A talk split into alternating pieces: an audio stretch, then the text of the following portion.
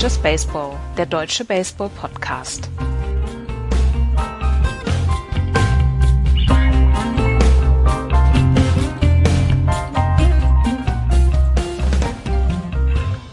Donnerstag, der 9. März. Wir machen die Vorschau der American League rund und kommen zur American League West. Drei Wochen dauert's noch, bis die Saison 2023 dann auch richtig losgeht. Hier ist Just Baseball. Hallo, liebe Freunde. Hallo, Andreas. Hallo. Und hallo, Florian. Guten Tag. Wir sind vollständig und das ist auch gut so, denn wir haben ein bisschen was zu feiern. Wir müssen uns heute, wir müssen, dürfen, sollten uns heute einfach mal selbst auf die Schulter klopfen. Ihr hört nämlich da draußen die insgesamt 400. Ausgabe von Just Baseball. Und ich müsste lügen, wenn ich nicht ein bisschen stolz wäre. Geht's euch ähnlich? Ich bin vor allen Dingen verwundert, dass wir es überhaupt noch miteinander aushalten. Findest du? Ich finde uns alle Ja. drei unglaublich nett. Ja, nein, es ist, ähm, Was also ich finde es erstaunlich. Lachen dazwischen, Andreas. Nein, ein- ich finde, ich finde es erstaunlich, dass wir jetzt in unsere elfte Saison ja auch schon reingehen und dass wir damals angefangen haben und mal gu- geguckt haben, wo uns das hinführt und jetzt äh, machen wir im Juli seit genau zehn Jahren diesen Quatsch. Ist ja schon erstaunlich. Ist es. Also, Ist es. Florian, wie sind deine Gefühle zu Just Baseball? Ja, äh, tatsächlich so wie die Anfänge dann auch waren, dass man äh, überlegt hat, ist es auch überhaupt von Interesse, ein Podcast über Baseball zu machen und das dann 400 Folgen lang einfach zu tun, ähm, finde ich, ähm, macht mich auch tatsächlich sehr stolz, weil wir eben diese, diesen, diese kleine Nische für uns haben und die Leute anscheinend ja begeistern, denn ähm, es kommen ja immer noch neue Zuhörer dazu. Wir kriegen regelmäßig gute Rezensionen, das bitte auch immer weitermachen, dann so äh, ist unsere Reichweite einfach ein bisschen höher. Das heißt, es, es, das Feedback ist ja auch mehr geworden jetzt in den letzten beiden Jahren, so dass man einfach auch am Ende ähm, ja nicht denkt, man redet nur ins Leere, ne, so wie vielleicht am Anfang, aber man sich schon überlegt hat, für wen machen wir das eigentlich? Äh, ja, also ich habe mir am Anfang gedacht, ich mache das für mich. Tatsächlich. die, die ersten zwei, drei Saisons haben wir es, glaube ich, auch nur für uns gemacht. Egal. Hat ja Spaß gemacht. Macht's immer Ja. noch. Und ähm, ja, ich finde 400 ist tatsächlich eine echt stolze Zahl. Und ich, ja, ich finde, wir können, wir können uns da wirklich selbst auf die Schulter klopfen. Weißt du, weißt du noch, Andreas, wie, wie es tatsächlich angefangen hat? Das war noch Facebook, ne? Nee, wir kannten uns schon über Twitter und ähm, wir haben Aber- ähm, wir haben uns über Baseball unterhalten und dann haben wir gesagt, ah, komm, dann müssen wir doch eigentlich sowas mal machen und dann haben wir ähm, ja haben wir es einfach mal probiert. Aber die tatsächliche Idee kam doch, äh, weil ich irgendwie beim Thomas war und dann über Baseball geredet habe. Genau. Und du dann noch meintest, jetzt, äh, jetzt redet er auch noch über Baseball. ich kann mich da relativ genau dran erinnern. Das kann sein, Und ja. Ich meine, dass das auf Facebook gewesen wäre. Das kann auch Oder sein, ja. auf Twitter? Ich weiß, Nee, das kann auf Facebook gewesen sein, ja. Wahnsinn. Überleg mal. Ja. An- Ancient Technologies, die wir genutzt haben damals. Naja, also 400 Folgen weiter und wir sind im März 2023 und überlegen uns, was wir mit der American League West anfangen sollen. Und äh, weil heute so ein besonderer Tag ist, haben wir gedacht, weißt du was, wir machen mal komische Reihenfolge.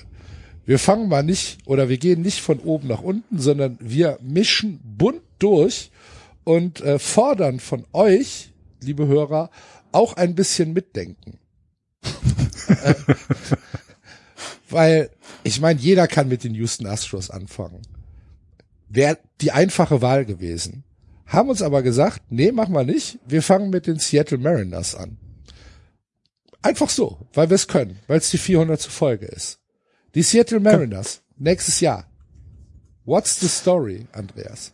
Ja, what's the story, uh, Morning Glory? Die Seattle Mariners waren so ein bisschen die beste Geschichte des letzten Jahres, weil sie ihren Playoff-Drought endlich beendet haben. Nach 21, nee, nach 20 Jahren hatten sie endlich zum ersten Mal wieder die Playoffs erreicht. 90 Siege, 72 Niederlagen, die Wildcard-Runde gegen die Toronto Blue Jays gewonnen, dann in drei Spielen zwar gesweept worden gegen die Houston Astros, aber wir erinnern uns doch alle noch an Spiel 3, wo man zu Hause in, ähm, in Seattle nach 18 Innings erst untergegangen ist. Dieses massive Spiel, was wir dort in Seattle gesehen haben. Und wer die Begeisterung bei den Zuschauerinnen und Zuschauern damals in Seattle gesehen hat, der hat gesagt, die haben jetzt Blut geleckt. Und sie haben ja auch eine Mannschaft und sie haben Typen gehabt, die ähm, letztes Jahr im T-Mobile Park in Seattle so ein bisschen für Aufruhr gesorgt haben. Wenn man einfach nur mal ähm, drüber nachdenkt, ähm, dass jemand wie Julio Rodriguez da jetzt spielt, letztes Jahr hochgekommen ist, Rookie of the Year geworden ist, ähm, beim All-Star-Wochenende oder in der All-Star-Woche einfach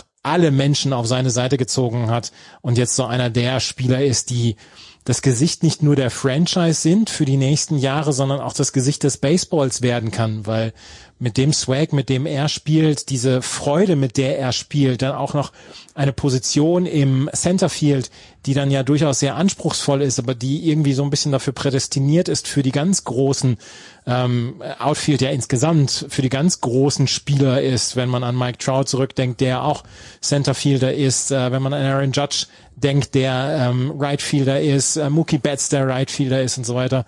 Im Outfield ist eine ganze Menge los, so auch bei den Seattle Mariners. Sie haben in der ähm, in der 2022er Saison haben sie einfach alle Menschen überrascht durch ihr ganz ganz tolles Spiel. Sie haben dann ja auch zur Trade Deadline sind sie quasi all in gegangen, haben sich dann noch Luis Castillo geholt und den haben sie jetzt noch zwei drei Jahre sogar noch unter Vertrag, so dass der dann auch in diesem Jahr wieder zurückkommt. Ansonsten haben die Seattle Mariners in dieser äh, Offseason nicht so richtig viel gemacht. Deswegen ist die Begeisterung vielleicht nicht ganz so groß wie zum Beispiel in San Diego, wo jetzt ja wirklich alles äh, auf ähm, alles auf auf Meisterschaft steht und ein World Series or Bust steht. In Seattle ist man ein ganz kleines bisschen einen anderen Weg gegangen. Ähm, die, man hat Julio Rodriguez den Vertrag verlängert und man hat sich halt zur Trade Deadline ähm, Luis Castillo geholt. Ansonsten ist nicht so richtig viel passiert. Man hat sich Colton Wong geholt, ähm, den allerdings per Trade. Teoscar Hernandez hat man jetzt, der letztes Jahr noch bei den Toronto Blue Jays gespielt hat. Und ansonsten ist nicht so richtig viel passiert. Ähm, wir haben ähm, AJ Pollock haben sie noch geholt für einen Einjahresdeal und äh, Eric Swanson als äh, Reliever ähm, haben sie dann auch noch geholt und Teoscar Hernandez, das habe ich gesagt, ähm, von den Blue Jays dann getradet. Sie haben äh, Colton Wong von den Brewers bekommen. Ähm, das war die einzige Position im letzten Jahr, wo sie ähm, auf der äh, auf der auf einer Feldposition einen niedrigeren OPS-Wert als 100 hatten, also 100 OPS on Base Percentage plus Slugging. Ähm, das ist 100 ist der Durchschnittswert. Alles was darüber ist, äh, bist du ein bist du offensiv, äh, bist du gut dabei und bist du ein überdurchschnittlicher ähm, bist du ein überdurchschnittlicher Offensivspieler. Und das war die einzige Position, die letztes Jahr unter 100 war. Und deswegen haben sie sich jetzt Colton Wong da noch dazu geholt von den ähm, Brewers. Ansonsten ist nicht so richtig viel passiert. Man hat auch nie die Seattle Mariners gehört, wenn es um die ganz großen Free Agent Verträge ging. Da ist man so ein ganz kleines bisschen zurückgeblieben und da ist man so ein bisschen, äh, hat man sich so ein bisschen zurückgehalten. Und ähm, das ist etwas, was ja den Seattle Mariners Fans auch vielleicht so ein bisschen bitter aufgestoßen ist, die gesagt haben, ja, warum reitet ihr die Welle jetzt nicht mehr? Aber in Seattle sagt man sich, okay, wir wollen hier so ein bisschen organisch wachsen und dann auch so ein bisschen die Leute unterstützen, die im letzten Jahr vielleicht nicht so diesen Durchbruch hatten. Und da ist ein Name ganz vorne, der letztes Jahr für Sorgen, also der Sorgen bereitet hat. Das ist Jared Kalanick. Jared Kalanick äh, einer der Top Prospects, die wir bei den Seattle Mariners hatten, aber der kommt nicht aus dem Knick im Left Field. Die, das erste Mal, wo er hochgezogen worden ist, sah er komplett lost aus, dann ist er wieder ein bisschen zurückgebracht worden in die Minor Leagues. Als er dann wieder kam, sah er auch immer noch komplett lost aus. Offensiv noch kein Faktor für die Seattle Mariners und man hat sich von ihm deutlich mehr versprochen. Man verspricht sich jetzt dann auch deutlich mehr von ihm. Ähm, er möchte in diesem Jahr dann seinen großen Durchbruch feiern. Wenn man sich das Line-Up anguckt, dann sieht man, dass man Julio Rodriguez wahrscheinlich auch wieder als Lead-Off-Hitter haben wird im Centerfield. Dann hat man Ty France auf der First Base, letztes Jahr ein offensiv richtig gutes Jahr für ihn. Eugenio Suarez, Suarez den man sich letztes Jahr geholt hat von den Cincinnati Reds. Äh, Teoscar Hernandez, äh, Right Fielder, ähm, der von den Blue Jays gekommen ist und Colton Wong auf der Second Base, die werden wahrscheinlich vier und fünf hitten. Und dann hat man Cal Raleigh als Catcher, JP Crawford auf der Shortstop-Position, AJ Pollock dann als DH und Jared Kalanick wahrscheinlich auf der neuen im Left Field. Da muss man allerdings sehen, ob der wirklich in diesem Jahr ähm, erstmal erstmal überhaupt das, das Liganiveau erreichen kann. Wenn er das erreichen kann, wird man wahrscheinlich auch noch ein bisschen mehr Geduld mit ihm haben.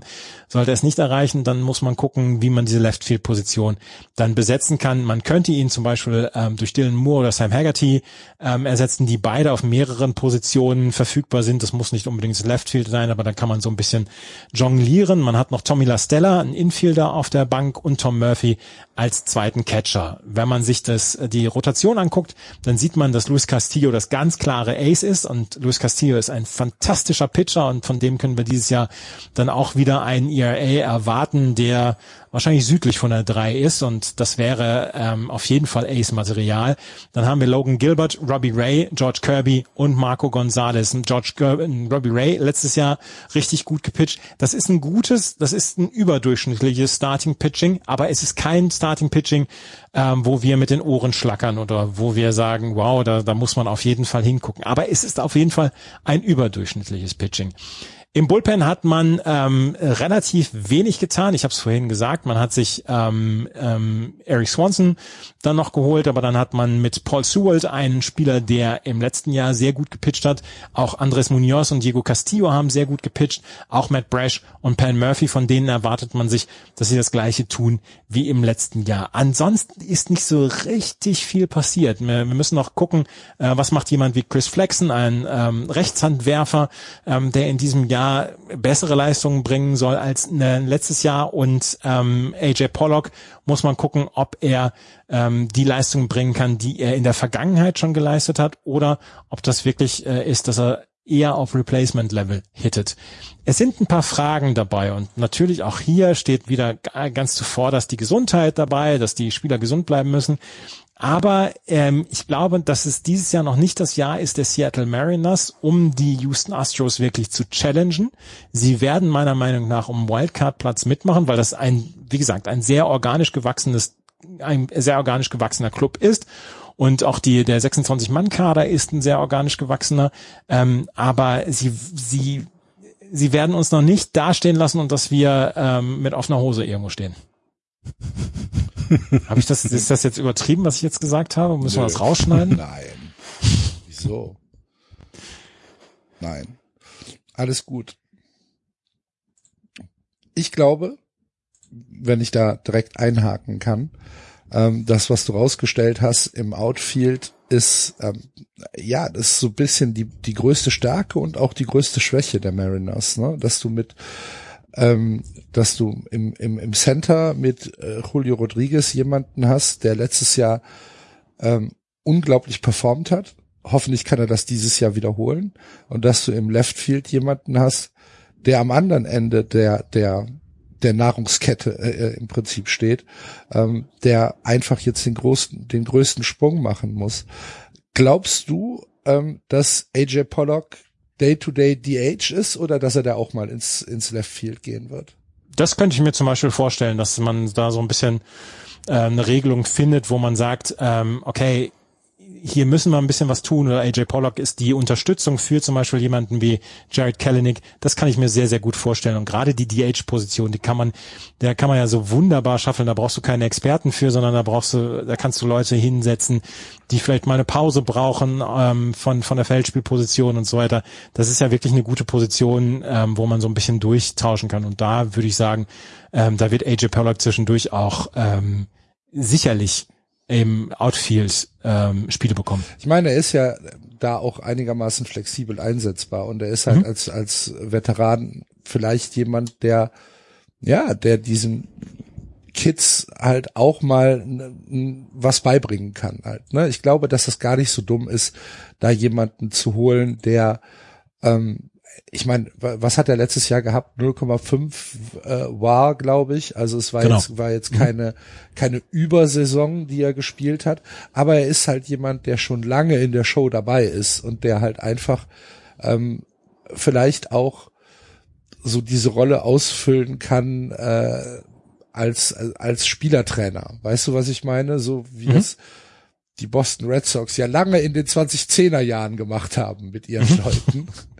Dass du sagst, komm, da haben wir jemanden, das muss jetzt nicht der Überperformer auf dem Feld sein, aber der kann unsere Young Guns so ein bisschen heranführen an, an die Show. Und ich glaube, dass es ähm, ein smarter Move war. Ich bin sehr, sehr, sehr, sehr auf äh, Julio Rodriguez gespannt. Wirklich. Ja, ich bin, auch. bin unglaublich gespannt, ob er diese Monster-Saison ähm, wiederholen kann, ob er das tatsächlich auch, äh, ja, ich meine, wenn es wiederholt, ist es fast schon etabliert, ne? Dann können wir von einem Superstar reden. Und ähm, da bin ich sehr, sehr drauf gespannt, freue ich mich auch drauf. Ansonsten ähm, glaube ich, dass das, äh, dass die Rotation, so wie du es gesagt hast, okay ist. Sie ist jetzt keine, keine, keine Monster Rotation, aber sie ist okay, sie ist solide. Ähm, dass es Bull gilt fürs Bullpen genauso, auch wenn das Bullpen sehr, sehr, sehr rechtshandwerferlastig ist. Mhm. Und ähm, ja, ansonsten gilt für die für die Mariners das, was für alle anderen Teams in dieser Division auch gilt. Sie spielen halt in einer Division mit den Houston Astros und da wird's sehr schwer. Ich glaube nicht, dass sie die, die Astros angreifen können. Es kann tatsächlich so ein Wildcard-Kampf geben. Ähm, Mit den Angels. mh, ich glaube nicht. Nein. ähm, aber ich könnte mir, ich könnte mir tatsächlich vorstellen, dass sie vielleicht sogar noch ein oder zwei Spiele mehr gewinnen als letztes Jahr. Ich, ich mag die Mannschaftszusammenstellung so ein bisschen. Und ich finde auch dieses, diese Herangehensweise, die du ja, ich, ich weiß nicht, korrigier mich, wenn ich es falsch gehört habe. Ich finde, ich fand, du hast es ein bisschen kritisiert, dass sie so wenig getan haben in der Offseason. Nein, kritisiert habe ich es nicht. Ich habe ähm, ich habe meine Verwunderung gezeigt. Ja, ich finde ich finde es gar nicht so schlecht. Ich finde es tatsächlich gar nicht so schlecht, dass sie sagen, wir haben wir haben einen guten Chor, wir versuchen jetzt hier punktuell noch ein bisschen was zu machen und anscheinend haben sie ja Vertrauen in zum Beispiel Kelleneck und sagen, lass den noch mal ein Jahr. Und ich finde ich finde es in Ordnung. Ich äh, ich mag die Mariners in dieser Zusammenstellung. Sie haben ein paar Talente dann auch, die hochkommen können in diesem Jahr. Ähm, Pitcher, dann auch Bryce Miller und Emerson Hancock, die kurz davor stehen, äh, wirklich reinzukommen dieses Jahr. Auch Taylor Dollard gehört zu den Top Prospects, der dieses Jahr vielleicht noch Spielzeit bekommen könnte. Also sie haben im Pitching auf jeden Fall gerade ähm, bei den Leuten, die jetzt MLB ready sind, haben sie ein paar und ähm, auch das ist durchaus ähm, ist durchaus für Zuversicht geeignet. Und hier äh, Matt Fester zum Beispiel, ihr Relief-Pitcher, ist in diesem Jahr bei den World Baseball Classic für Italien dabei. Ja. Gut. Florian, Florian, was ist dein sagen? Take? Ähm, ich, also ich habe die Astros ja in der Vorbereitung gemacht und je mehr du über dann ein Team liest, desto stärker kommt es dir vor. Und ich hatte eigentlich gehofft, dass das bei dir passiert mit den Mariners, Andreas, dass du also quasi komplett euphorisch bist und sagst, die ballern in diesem Jahr die Astros weg. Ähm, Das tun sie eben nicht, leider, weil es äh, täte den Mariners gut, mehr zu tun in der Trading Deadline. Da bin ich ein bisschen bei dem underwhelming Statement von Andreas. Ich, ähm, ich glaube, ihnen hätte ein, ein, ja, eine, eine Free Agent Signing in einer etwas größeren Kategorie als AJ Pollock. Immer noch eine tolle Ver äh, Verpflichtung äh, gut getan, aber ich vermute auch, sie können es auch einfach nicht, weil eben die Attraktivität des Teams in diesem Jahr noch nicht so weit ist, dass ein etwas ein erfahrener Spieler dann vielleicht sagt, okay, komm, dann gehe ich dahin. Das, ähm, na, das, das, so wirkt es jedenfalls auf mich, was diese ähm, Verpflichtung da angeht. Denn die sind super, Colton Wong, klasse Trade, kann man nichts gegen sagen. Und genau was, was äh, du gesagt hast, Andreas AJ Pollack als erfahrener Spieler, wird dieses dann doch in vielen, auf vielen Positionen sehr junge Team einfach mit seiner Erfahrung nach vorne bringen. Und da halt, also da erwarte ich zum Beispiel auch viel von Tommy LaStella. Ich habe ihn hier, hier in ähm, in San Francisco erlebt und das ist eben jemand, äh, wo viele Teamkameraden gesagt haben, der versucht dich halt auch jeden Tag besser zu machen und das, wenn du da junge Spieler dabei hast, die sich auf so jemanden verlassen können, ist immer gut. Ähm, ich sehe sie leider nur auf Platz zwei in diesem Jahr. Für Platz eins hätten sie vielleicht einen Trade oder ein eine Signing mehr machen müssen, was vermutlich gar nicht möglich war. Deswegen werden sie bei mir nur Zweiter, aber nicht mit irgendwie 16 Spielen Rückstand, sondern ich glaube, es wird enger werden, ähm, weil sie in der Lage sein werden, auch in diesem Jahr an die 90 Spiele ran, äh, 90 Siege ranzukommen. Und ähm, das heißt, wir haben wesentlich mehr in Anführungsstrichen Spannung in dieser Division und sie werden definitiv wieder in die Playoffs kommen, ähm, eben dann über eine Wildcard, ähm, weil das da sind sie einfach zu stark, in der, wenn man das mit anderen Teams in der American League vergleicht. Sehr, sehr guter Zweiter, werde ich mal sagen. Ich glaube auch, dass sie Zweiter werden. Glaube ich auch. Ich, ich setze sie sogar auf Wildcard. Ja. Ja. Ja. Kann man, glaube ich, gut machen. Deine elegante Überleitung zu den Houston Astros habe ich verstanden, Florian. ähm, und der aufmerksame Hörer kann von kann jetzt schließen, dass wir vom zweiten auf den ersten Platz der letztjährigen American League West kommen. 106 Siege, das beste Team in der American League und nur von den LA Dodgers in der Regular Season übertroffen. Die Houston Astros 16 Spiele vor den Mariners letztes Jahr. Wie viel werden es dieses Jahr, Florian? Definitiv weniger. Ähm, das Interessante ist bei den Astros in den die Zips Projection war in den letzten haben sie in den letzten Jahren immer überholt. Also sie waren immer deutlich besser als das, was ihnen zugetraut wurde. Letztes Jahr waren sie irgendwie bei, ich glaube, 94 Siegen und es sind nachher 106 geworden. Ähm, ich glaube, das lag einmal an dem unbalanced Schedule, denn sie haben ganz, ganz viele Spiele gegen ganz, ganz schlechte Rangers, Angels und Athletics gehabt im letzten Jahr. Das ist ja zum Glück ein bisschen weniger. Aber auch da in dieser Division ist schon ein bisschen mehr Stärke zu erwarten. Und ich glaube nicht, dass sie wieder 106 Siege holen. Ihnen ist aber locker zuzutrauen, 98 Siege hinzulegen. Ähm, sie haben ein paar Spieler verloren. Ähm, das darf man dann nicht vergessen. Also Justin Verlander zum Beispiel, einer der Stützen der Rotation, ist nicht mehr im Team. Ähm, hört, ah ja, hört, also, hört ihr noch mal, Entschuldigung, hört ihr gerade noch mal hin? Justin Verlander, einer Stützen der Rotation Stützen, aus Florians ja, Mund immer schon davon überzeugt, dass er einer der besten Pitcher der Welt ist.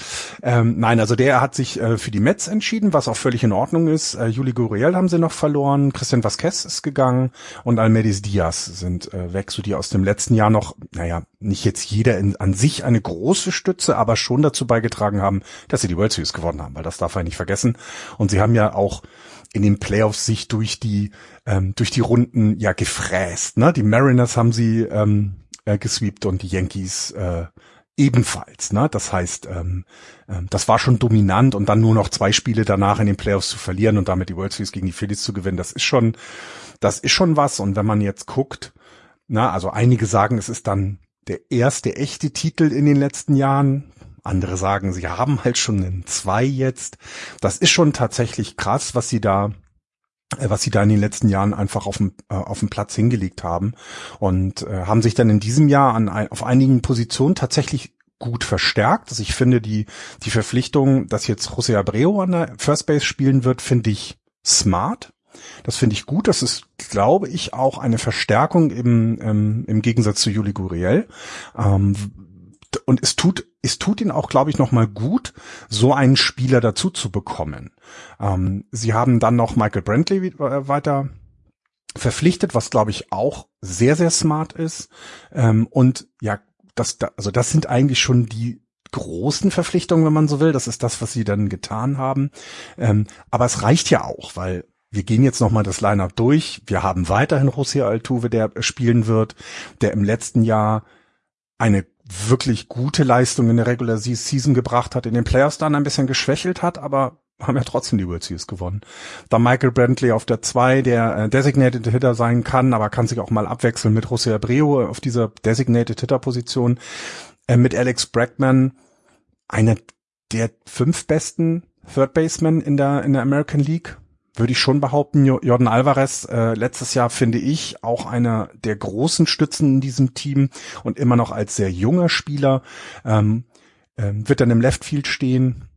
Wir haben äh, im Right Field Kyle Tucker, auch ein fantastischer Rightfielder, finde ich, der sowohl offensiv wie defensiv kommt. Und Chess McCormick lässt ein bisschen nach, finde ich dann von den Leistungen her, aber ich würde immer noch behaupten, sehr, sehr viele Teams in der American League hätten ihn gerne im Centerfield stehen, also da mache ich mir überhaupt gar keine Sorgen. Wenn man das Infield dann ähm, ergänzt, ich habe jetzt einen Spieler so ein bisschen ausgelassen, nämlich äh, Jeremy Pena, denn das war für mich im letzten Jahr die allergrößte Sensation, dass die Houston Astros eben auf der Position mit Carlos Correa jemanden verloren haben, der tatsächlich MVP-Qualitäten hat. Und gefühlt hat Jeremy Pena diese wirklich sehr großen Fußstapfen äh, ähm, konnte er erfüllen. Er hat sie natürlich nicht gleichwertig erfüllen können, aber es war schon defensiv eine Stütze, ähm, wo so ein bisschen in diesem Jahr weiterhin drauf geachtet werden muss, wie wird es denn offensiv sein? Denn ein Korea kann er natürlich nicht ersetzen, ähm, aber trotzdem sehe ich auch hier die, diese Position nicht als Schwäche. Größte Schwäche in dem Team ist tatsächlich die Catcher-Position. Äh, Martin Maldonado ist der Starting-Catcher, das ist ein solider defensiver Catcher, ähm, aber auch danach kommt nicht viel. Ne? Corey Lee noch als Backup, das ist ein relativ junger Catcher, der jetzt nun auch nicht unbedingt immer zum ähm, ähm, als als Stütze gelten kann und dann haben sie noch Ran, äh, Heiner, also mit J nicht Rainer, sondern Rainer Diaz, ähm, ich werde ihn nur noch Rainer Diaz nennen. Das wird vermutlich auch so ähnlich ausgesprochen, der letztes Jahr schon so ein bisschen genau, ähm, Service Time so hatte. ausgesprochen, auf jeden Fall. Rainer. Rainer Diaz. Ähm, aber auch jetzt, ne, man kann von einem 24-Jährigen oder auch vom 26-Jährigen mit Lee Catcher jetzt nicht riesengroße Sprünge erwarten. Also wenn man eine Schwächung bei den äh, eine Schwäche bei den Astros beschreiben sollte, dann ist es tatsächlich das die Catcher-Position. Alle anderen Positionen sind super besetzt. Da hast du überhaupt gar kein Problem ähm, und auch keine Sorgen. Und ähm, dann habe ich erwähnt, Justin Verlander wird das Team jetzt nicht mehr ähm, zur Verfügung stehen. Der hat sich ja für die Großstadt New York entschieden. Aber ich glaube, das ist den Astros egal. Denn diese Starting Lineup ist immer noch die Creme de la Creme, wenn nicht sogar in der MLB. Fromber Valdez hat letztes Jahr ein fantastisches Jahr gepitcht und jeder geht davon aus, dass es so weitergeht. Ob er jetzt nochmal solche Top-Zahlen wie im letzten Jahr ähm, äh, erreichen wird, das ist im Endeffekt dann, glaube ich, egal, weil ich, also wenn er, der wird an die Dreie, also ein ERA an drei ist da absolut gesetzt und das wird auch der derjenige sein, der da quasi die die Rotation anführen wird. Christian Javier, Luis Garcia, José Okidi, auch im letzten Jahr Stützen der Mannschaft, ähm, ähm, wirklich sehr, sehr gut gepitcht, ähm, haben sie Series getragen, alles super. Und Hunter Brown als der dann jetzt quasi fünfter Spot, ein relativ junger Pitcher, auch noch mit 24 Jahren, ähm, der dann diesen, naja, der muss Justin Verlander ersetzen, das wird er wahrscheinlich von der von der IAA-Leistung nicht sein. Ähm, ich hoffe mir einfach, dass der ein paar mehr, mehr Innings pitcht, ähm, um das Bullpen dann zu entlasten. Dann auch da, wenn wir da, dazu kommen, das Bullpen letztes Jahr war eine Bank. Wenn ich aber die die Vorschauen so gelesen habe, dann erwartet man, dass es in diesem Jahr vielleicht ein bisschen nachlässt. Also dass diese Superleistung, die es letztes Jahr war, in diesem Jahr vielleicht nicht unbedingt erfüllt werden. Ne? Das Bullpen hatte letztes Jahr war auf Platz eins im ERA, auf Platz fünf im VIP, auf Platz eins bei Strikeouts per Nine Innings, auf Platz drei bei Hits per Nine Innings und auf Platz zwei bei Home Runs per Nine Innings, die sie zugelassen haben. Also das heißt, das war eben schon mit das Beste, was du in der MLB ähm, erwarten konntest und da hat sich nichts verändert. Sie haben, sie haben sich niemanden dazugeholt. Zum einen, ich glaube, sie haben, äh, ich hatte ja gesagt, sie haben einen Almedes Diaz haben sie nur verloren im Bullpen, aber wenn du dann eben in die, keine Ahnung, Middle of the Middle Innings kommst, dann hast du Hector Neris, Ryan Stanek, Phil Mayton, Theth Martinez, die quasi da Innings übernehmen können. Ähm, brauchst du mal einen Long Reliever, kannst du Brandon Bielak nehmen. Ähm, geht es in die letzten drei Innings, ja, kannst du dir dann überlegen. Brian Abreu als erstes bringen oder Rafael Montero. Eins von beiden. Beides Top-Spieler im letzten Jahr und ich erwarte auch in diesem Jahr ja, dass ihr ein Inning, was sie dann in der Regel dann äh, vorbereiten müssen, auch entsprechend gut durchstehen. Und Ryan Presley letztes Jahr einer der besten Closer in der Liga. Das wird auch in diesem Jahr so passieren. Ich glaube auch, dass sie in diesem Jahr viel mehr engere Spieler haben, qua der Konkurrenz, die auch in der eigenen Division gewachsen ist. Und da ist so ein bisschen der Augenmerk drauf. Ähm, ansonsten, vieles habe ich gelesen, dass gesagt wurde, die Astros könnten das erste Team sein, das die World Series verteidigt. Na, weil wenn du guckst, die, die, das, das Betting mit Altuve, Brackman und Alvarez und Tucker hast du tatsächlich vier Spieler, die MVP Leistungen an den Tag legen können. Danach bist du jetzt nicht nur super besetzt, wie es teilweise die Dodgers früher waren, aber es ist immer noch besser als der Durchschnitt der NBA, äh, MLB. Ähm, die Rotation, ganz ehrlich, ich sag mir eine bessere in der American League. Ich sehe keine. Und das trotz des Abgangs von Justin Verlander. Und deswegen sehe ich sie auf Platz eins in dieser Liga. Sie sind der Top-Favorit auf den American League äh, Titel und ähm, werden entweder dann in die World Series kommen und dort scheitern an der National League, aber ich glaube, drunter geht's in diesem Jahr nicht und das ist auch das klare Ziel der Astros. Tja. Möchtest du, Andreas? Oder soll ich? Ja, ich ähm, mache mache gerne. Ich bin ja der Vorsitzende des ähm, inoffiziellen Framba Valdez und Christian Javier Fanclubs hier in Deutschland. Ähm, Annahmeanträge werden gerne aufgenommen. Ich bin, bin großer Fan von dieser Pitching Rotation, auch mit Lance, äh, Lance McCullers oder Jose Urquidy bin ich ein großer Fan. Das, ähm, das Relief Pitching ist, ist auch, wenn es gut läuft, eine Klasse für sich, wenn es, wenn es gesund bleibt. Und du hast es gesagt, es ist die einzige, ähm, die einzige wirkliche Position, wo man sagt, da sind sie nicht top of the class oder nicht im, im oberen Teil der, der Liga. Das ist diese Catching-Position von Martin Maldonado ist meiner Meinung nach wirklich ordentlicher Durchschnitt, mehr nicht. Ansonsten hast du auf jeder Position wirklich überdurchschnittliche Leute dort und ähm, Chess McCormick, du hast eben das ganz eben so ein ganz kleines bisschen naja, nicht abfällig, aber du hast ihn schon gegenüber Kyle Tucker dann auch ähm, oder gegenüber ähm, Mauricio Dubon oder Jack Myers hast du, hast du gesagt, okay, oder Michael Brantley hast du gesagt, ja, fällt ein bisschen ab. Er war letztes Jahr dafür verantwortlich, dass die Houston Astros Spiel 5 in der World Series gewonnen haben. Wenn ihr euch noch daran erinnert, dass er diesen Wahnsinns-Catch hatte gegen JT Real Muto, wo die Astros führten. JT Real Muto hatte das Double auf dem Schläger und äh, Chess McCormick mit so einem insane Catch da letztes Jahr. Ähm, es spricht überhaupt nichts dagegen, dass sie dieses Jahr wieder die ähm, AL West gewinnen. Es spricht auch überhaupt nichts dagegen, dass sie dieses Jahr wieder in die World Series einziehen. Ähm, es gibt nicht so viele Teams in der American League, die es mit den Astros aufnehmen können. Ich sehe das genauso. Ähm, was mir ein bisschen zu kurz kommt, also bei den Astros reden wir seit Jahren immer über Pitching, Pitching, Pitching, Pitching, Pitching, Pitching, Pitching, Pitching, Pitching, Pitching. Ja, das Pitching ist gut. Ist in Ordnung. Und es wird auch nicht schlechter. Ähm, vielleicht hast du sogar mit, mit Hunter Brown noch jemanden, der aus der Farm hochkommt, der in den äh, Miners in der, im Prinzip ähm, alles rausschmeißt, was, was geht. Aber ich finde, dass das Line-up der Houston Astros immer so ein bisschen stiefmütterlich behandelt wird. Wenn ich mir angucke, was Jose Altuve, Michael Brantley, Alex Bregman und Jordan Alvarez für eine absurde Produktivität haben als äh, Top of the Line-Up. Wenn ich mir angucke, dass Jose Abreu und Kyle Tucker als Middle Line-Up-Man halt immer noch äh, Leute nach Hause bringen, wenn, wenn du dir äh, Jeremy Pena, Chess McCormick und Martin Maldonado als äh, als Bottom of the Line-Up leisten kannst, obwohl Martin Maldonado da offensiv vielleicht ein bisschen ähm, mit, mit einem Asterix zu versehen ist. Das ist ein unglaublich produktiv gutes Line-up. Das ist gut. Und wenn du dann dieses Pitching noch dabei hast, kommt dann am Ende sowas raus, wo du, wo du sagst, ja, wir haben am Ende der Saison 219 Runs mehr gescored als äh, kassiert und haben damit eine Run Differential, die zu den Top 3 im, im, im, äh, im Baseball gehört und einfach eine der besten Mannschaften im Baseball sind. Ich finde, dass das Line-up immer so ein bisschen unter dem Radar läuft bei den Houston Astros und es ist eins der besten, der, der produktivsten im, äh, im gesamten Baseball. Von daher, ich mache mir überhaupt keine Gedanken äh, über die, um die Astros. Ich glaube auch nicht, dass es 100 Siege werden dieses Jahr. Die, die Projection, die ich gelesen habe, liegt irgendwo zwischen 90 und 93, 94. Ich bin eher am oberen Rand, würde da auf schon einigermaßen deutlich über 90 gehen, aber ähm, sie werden die Division gewinnen, mache ich mir überhaupt keine Gedanken.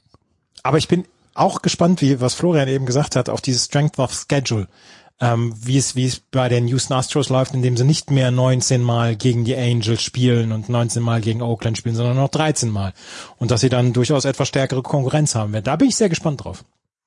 Ja, aber es ist ja unabhängig davon, ist es trotzdem eine gute Mannschaft.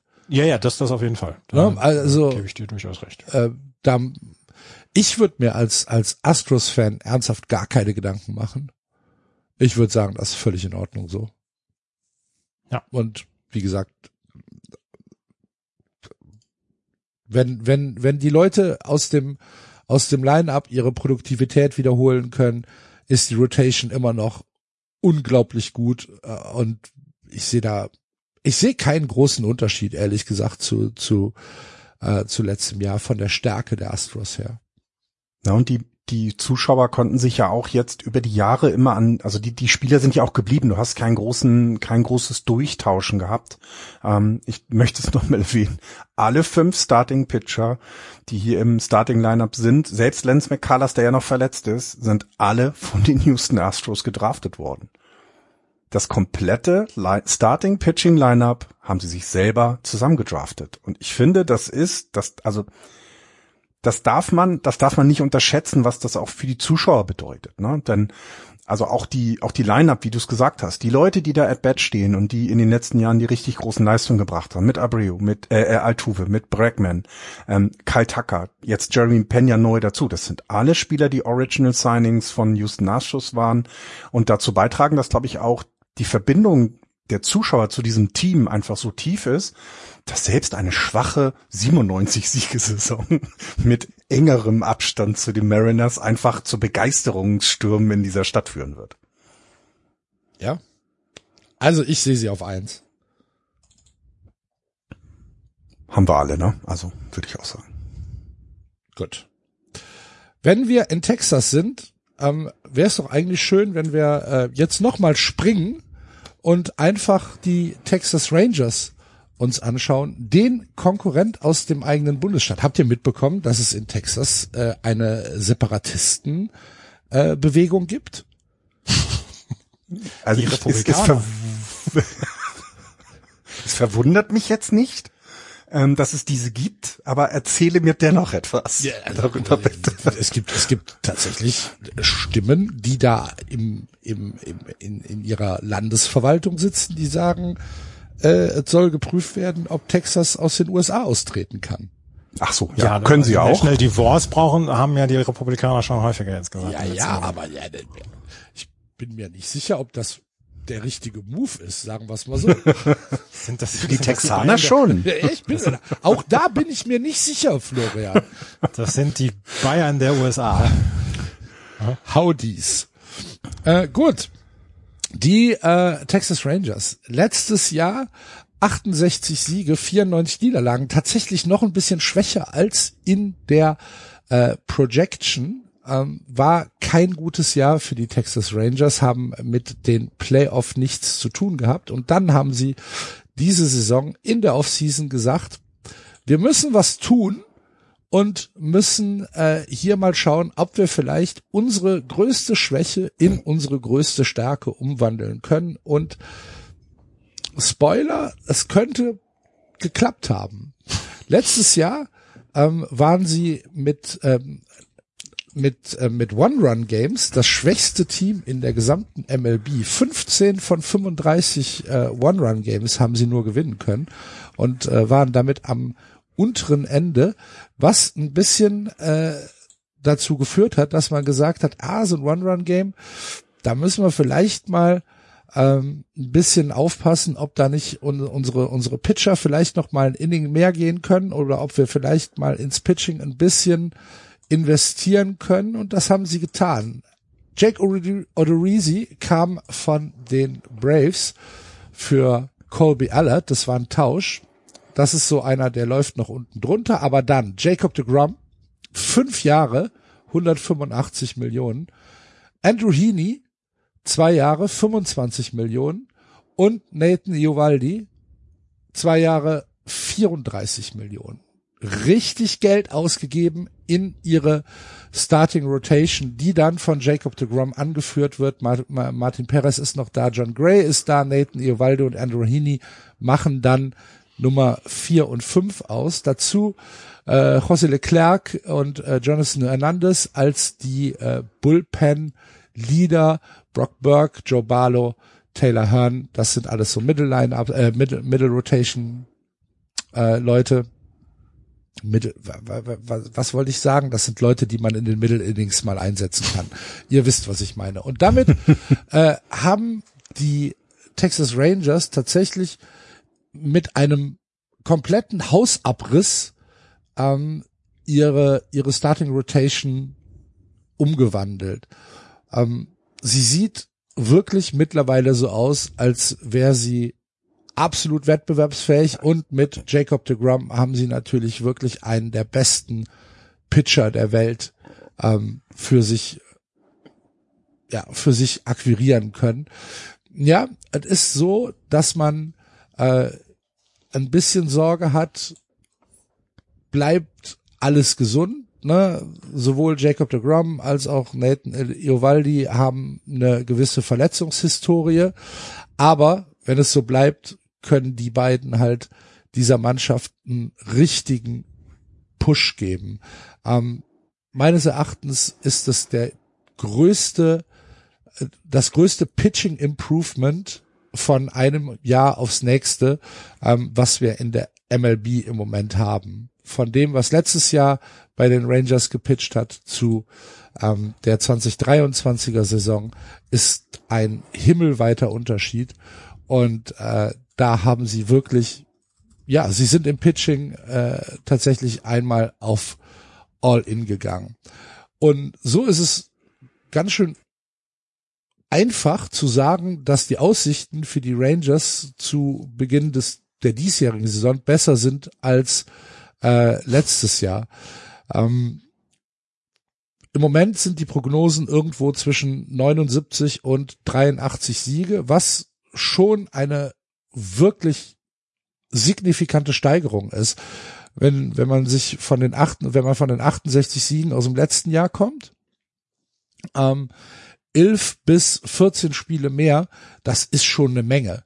Das ist in dieser Sportart und in dieser leistungsdichten MLB äh, ist das ein, ein richtiger Sprung. Und wenn du sagst, du kommst mit dieser neuen Pitching Rotation tatsächlich in, in Sphären, wo man vielleicht sogar um die Wildcard spielen kann, dann ist das was, was man letztes Jahr von den Texas Rangers 100 Prozent nicht erwarten kann. Also wir müssen jetzt nicht drüber reden, dass sie irgendwie die Houston Astros angreifen. Ne? Das ist äh, illusorisch. Aber der Rest der Division ist meines Erachtens tatsächlich für die Rangers offen.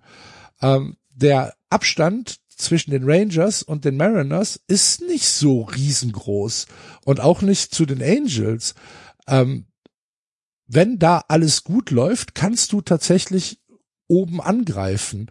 Und ähm, was noch dazu kommt, so ein richtiges One-Trick-Pony ist es auch nicht. Markus Simeon zum Beispiel, wenn wir in die Offensive gehen, hatte ein sehr, sehr gutes Jahr. Corey Seager hatte letztes Jahr unglaubliches Pech. Wenn der nochmal zurückkommt, ähm, reden wir hier auch von einem, der richtig Impact auf die Mannschaft äh, bringen kann und dazu noch eine unglaublich gute äh, Verteidigung als Shortstop spielt. Und ähm, wenn, wenn er aus dem Loch rauskommt, haben wir hier ein ebenfalls eine sehr, sehr gute Line-up. Äh, Markus Simeon ist der Second Baseman, der wird, ähm, der wird anfangen. Dahinter Corey Seager, Nathan Love wird auf eins spielen. Adoldis Garcia im Right Field. Äh, Jonah Heim wird der Catcher sein. Da machen wir ein kleines Fragezeichen hinter. Ähm, Josh Young, Third Baseman. Brad Miller ist der DH, Day to Day. Leo de Tavares, George A. Smith und ähm, damit kommen wir zum wahrscheinlich zur größten Schwäche, nämlich dem Outfield. Ähm, wie bei vielen anderen Teams, was mir, also wir haben es auch schon ein paar Mal angesprochen, aber es sind viele Teams, die im Moment so ein paar Schwächen im Leftfield haben. Und ähm, wenn wir uns das Leftfield angucken, dann waren die Rangers letztes Jahr, wenn wir das gesamte, also alle Spieler, die Left Field gespielt haben für die Rangers, waren sie das schwächste Team in der gesamten ERA mit einem War von insgesamt minus 0,8. Also ähm, keiner von denen ist in, ähm, in einem positiven äh, WAR gewesen und ähm, George A. Smith ist äh, im Moment derjenige, der in der Left Field Position starten will. Ähm, hat 73 Spiele letztes Jahr für die Rangers gespielt, 21 Starts im Left Field und hatte ein, äh, ein WAR von minus 1,3.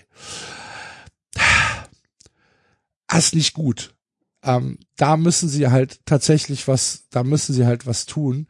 Ähm, vielleicht gibt es die Möglichkeit, Baba Thompson da noch einzusetzen. Ähm, vielleicht gibt es auch die Möglichkeit, aus der aus der Farm noch was ähm, hochzuholen.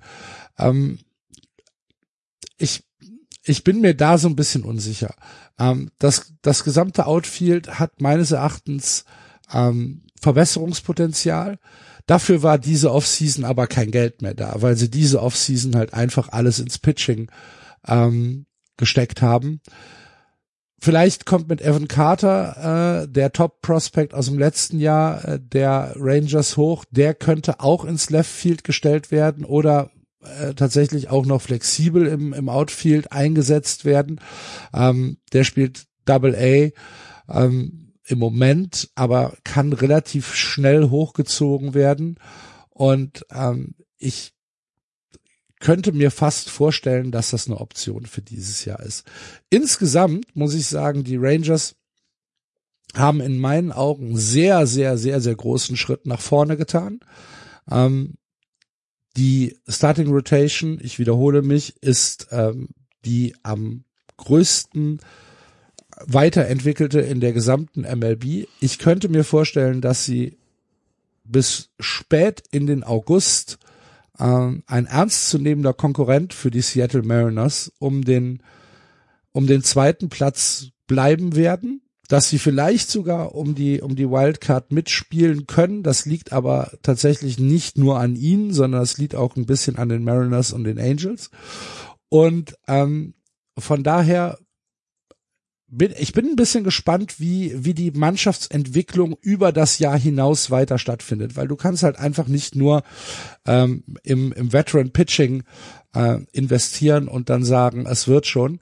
Ähm, das Front of the Line-Up ist wirklich gut, nach hinten wird's halt schon ein bisschen dünn. Deswegen bin ich gespannt, was da passiert. Vielleicht passiert sogar bei der, bei der Trading Deadline noch was für die Rangers, wenn sie wirklich in Contention sind. Ähm, ich glaube, das Geld ist da. Ich glaube, die Ambition ist auch da. Ich traue ihnen was zu und sage, ähm, sie werden über 500 äh, kommen. 82 Siege. Es wird nicht für einen Wildcard-Platz reichen, aber es wird eine gute Saison für die Texas Rangers. Also das mit dem ja, das mit dem Pitching, was du gerade gesagt hast, die Projected Wins above Replacement für diese Lineup, äh, für diese Starting Rotation ist in diesem Jahr 15,5. Ähm, das, das bedeutet, wie würde, wenn man es mit dem letzten Jahr vergleicht, um, äh, zu der fünf besten äh, Starting Rotation der MLB gehören. Und letztes Jahr waren sie Platz 26. Also das, was du gesagt hast, alleine dadurch, dass sie diese äh, Signings gemacht haben, werden sie mehr Spiele gewinnen. Und und deswegen ist genau deine Erwartung wird sich auch erfüllen. Die werden wesentlich mehr Spiele gewinnen als letztes Jahr. Ähm, das beste, also das Team mit der besten Steigerung zum letzten Jahr, was die Siege angeht, denn lass sie nun mal 82, lass sie 84 Spiele gewinnen, das ist einfach viel, viel mehr als letztes Jahr. Deswegen ist das genau, was du gesagt hast. Das ist ein, ein, ein krasser Move, finde ich. Also sich darauf darauf zu setzen, dass Jacob de Grom gesund bleibt. Wenn er gesund bleibt, hast du hier ein ERA unter drei definitiv drin und das hilft dir einfach. Ne? Das muss man dann sagen. Ähm, du hast dann noch die die Schwäche, fand ich sehr lustig. Sie haben sich ähm, im, im Leftfield ja verstärkt in Anführungsstrichen ähm, von den Atlanta Braves. Und wenn man die Statistiken aus dem letzten Jahr vergleicht, was die Position, äh, was die Leftfield-Position angeht, dann waren die Braves Nummer 29 und Texas Nummer 30. Also so cool war es jetzt nicht. Aber auch das ist eben etwas. Ähm, äh, wo ich auch glaube, ne, wie du, wie, wie du so gut ausgeführt hast. Letztes Jahr gab es diese großen Verträge für Simeon und Sieger. Das heißt, in diesem Jahr haben sie da ein bisschen sich zurückgehalten, was die Lineup angeht, ähm, haben dafür das Starting Pitching dann ergänzt. Und ähm, Meiner Meinung nach haben sie die Chance, einen Wildcard-Platz zu erreichen. Es muss halt viel gut zusammenlaufen, klar. Ähm, aber auch eben hier wieder, ne, sie haben wenige Spiele gegen die Astros, sie werden da nicht immer auf die Backen bekommen. Deswegen besteht hier die Chance, dass sie mit ihren 88, 85 Siegen, 88 Siegen, so schätze ich sie ungefähr ein, ähm, in der Spanne, dass sie da ein, ein gehöriges Liedchen mitsingen, ähm, wenn es um, um einen Platz in den Playoffs geht vermutlich dabei dann am Anfang rausfliegen, so wie es denn vielleicht im letzten Jahr dann die, die letzten Wildcard-Plätze auch waren. Ich möchte ein bisschen Wasser in den Bourbon gießen. Macht man das? Kann man das? Verbessert das Ungern. den Bourbon? Ich weiß es nicht. Ich bin, ich bin kein Whisky-Trinker. Ja, aber du, es ist Ähm. doch egal, du, du, Andreas. Ich möchte ein bisschen Wasser in den Bourbon gießen. Bourbon wegen Texas, versteht ihr, ja? Ja, ja. Mhm. Ähm, Jacob de Grom hat seit 2019 nicht mehr als 100 Innings geworfen. Ja, 2020 war ein Pandemiejahr und deswegen konnte er da nicht, aber 2021 und 2022 war er sehr häufig verletzt. Nathan Iovaldi ist ein fantastischer Pitcher. Ich bin Vorsitzender des Fanclubs auch von Nathan Iovaldi, aber äh, auch der hat in den letzten Jahren durchaus immer wieder längere Phasen gehabt, in denen er nicht gut pitchen konnte. Martin Perez hatte letztes Jahr ein famoses Jahr. Ich glaube, der war sogar All-Star. Ähm, ob er das allerdings nochmal wieder erreichen wird können, ist im Moment so ein kleines bisschen ähm, in der Schwebe noch. Ich drücke ihm alle Daumen. John Gray ist wahrscheinlich dann auch äh, nach wie vor sehr, sehr glücklich, der Hölle Coors Field in äh, Colorado entkommen zu sein. Ähm, bin gespannt, wie sich das ähm, bei den bei den Texas Rangers dann darstellen wird. Und bei Jack Odorizzi bin ich ähm, bin ich vielleicht sogar der Meinung, dass er seinen Zenit überschritten hat. Das Starting Pitching ist für mich eine wackelige Geschichte. Auch das ähm, Bullpen ist für mich eine wackelige Geschichte. Ich bin großer Fan von auch Marcus Simeon und ähm, von Corey Seager. Äh, da haben sie sich fantastisch äh, verstärkt. Mein Problem ist, dass das meiner Meinung nach sehr ungleichmäßig besetzt ist. Ja, man hat eine ganze Menge im Starting Pitching gemacht. Ja, man hat eine ganze Menge im Infield gemacht. Aber man hat meiner Meinung nach ein paar Positionen vergessen. Und da sind sie einfach im Moment noch nicht konkurrenzfähig. Deswegen gehe ich mit, dass sie deutlich mehr gewinnen dieses Jahr als letztes Jahr, aber dass sie noch lange nicht dafür bereit sind, um Wildcard-Platz mitzuspielen. Und ähm, glaube, dass die Texas Rangers Fans, das ist jetzt meine Bold Prediction und äh, mein Hot Take für dieses Jahr, dass die im Laufe des Jahres sehr, sehr verkatert aufwachen werden aus ihrem Traum, den sie seitdem Jacob de Grum seine Unterschrift dort geleistet hat, ähm, haben. Ich, ja, es, das kann sein. Ich glaube tatsächlich, wenn in den, ähm, wenn sie konkurrenzfähig sind, bis zur Trading Deadline wird da noch was getan. Das kann, Die Farm ist übrigens auch noch gut, ne? Also die, die Farm wird ja auf Platz sieben äh, bewertet bei Keith Law. Das heißt, da hast du eben entweder die Chance, wie du gesagt hast, Axel, da kommt dann vielleicht ein guter Pitcher nochmal nach, den ich vielleicht hochziehe. Oder aber genau das, ich habe hier einfach äh, genügend junge Werfer, junge Arme, junge Leute in der Farm, die ich dann mit einem gestandenen Starting Pitcher traden kann. Also ich denke auch, dass dass man hier den, das Hauptaugenmerk genau darauf sehen muss, wo stehen wir zur Trading Deadline und dann wird was passieren. Bin ich ganz deiner Meinung. Aber es ist jetzt, also für mich was auffällig, vielleicht ein ganz kurzer Exkurs. Ähm, bei den Mannschaften, die ich mir angeschaut habe, und ich gucke ja auch so ein bisschen über die Mannschaften, die ihr vorbereitet habt, dieses Left Field scheint schon eine kritische Position zu Mhm. sein im Moment. Ne? Ganz viele Mannschaften, die halt wirklich strugglen und nicht genau wissen, wie wird's Left Field besetzt. Woran liegt das? Was, was, was, was ist da los? Ja, die Guten spielen halt bei den guten Teams, ne? Ja. Also Okay. die Astros, die Vielen Astros Dank. haben, Lass uns weitermachen. die Das- Astros das war- haben zum und das war Beispiel, Just Baseball für heute. Und die, na, die Astros Jahr. haben zum Beispiel äh, letztes Jahr ein äh, Zehner WAR auf dieser Position erspielt, ne? Also ähm, das ist, da, das sieht man dann schon und ähm, aber es wird halt es wird dann halt, es fällt dann halt sehr schnell ab, da hast du vollkommen recht. Ich weiß es auch nicht. Vielleicht ist es eben, weil dieses Left Field, ja, äh, eigentlich kannst du da auch jemanden parken in Teilen, weil so ja, viel ja, das passiert ist ja, halt ich glaube, es ist, es kommt wegen der Komplexität der Position. Left Field ist halt die unterkomplexeste äh, Position im, im, in den meisten Outfields, äh, es sei denn, man ist in Baltimore oder in Boston. Ähm, und deswegen kann man da dann auch Leute hinstellen, die vorher vielleicht ja, Parktickets abgerissen haben.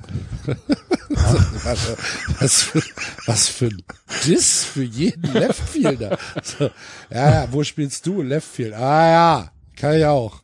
Naja, guck mal, der, Also, stell mal dich mal ins Sandoval, Left Field, ne? Wie, wie hieß er, wie hieß er damals noch bei den Red Sox, der Left Field zwischendurch versucht hat, der, dieser Power Slugger, der eigentlich die, die Age war, wie hieß er denn nochmal? So 2016, 2017. Äh, Komme ich jetzt gar nicht drauf. Der zu den Mariners, äh, zu den Marlins gegangen ist, dann. Äh, Nee, der irgendwann dann gecuttet worden ist, äh, released worden ist. Ähm, warte, ich, ich guck's nach, aber während ich so. Henry Aber du Ramirez, willst- Ach, Henry Ramirez, ja. selbst der hat zwischendurch Left Field gespielt. ja, stimmt.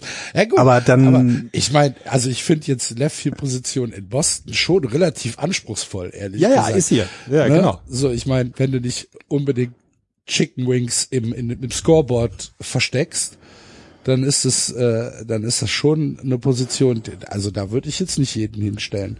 Aber vielleicht ist es tatsächlich so, dass man in anderen Stadien da ein, ist das Anspruchsdenken vielleicht geringer. Das kann natürlich sein. Äh, Andreas, du würdest dann die Rangers auf den vierten nehmen? Vierten Ähm, Platz tippen? na, na, also ich, ich möchte so gerne mein zweites Team jetzt noch ein bisschen mehr hypen. Es, äh, allein mir fehlt der Glaube. Der ist in den letzten Jahren so ein bisschen abhanden gekommen. Deswegen habe ich sie auch auf Platz drei jetzt erstmal.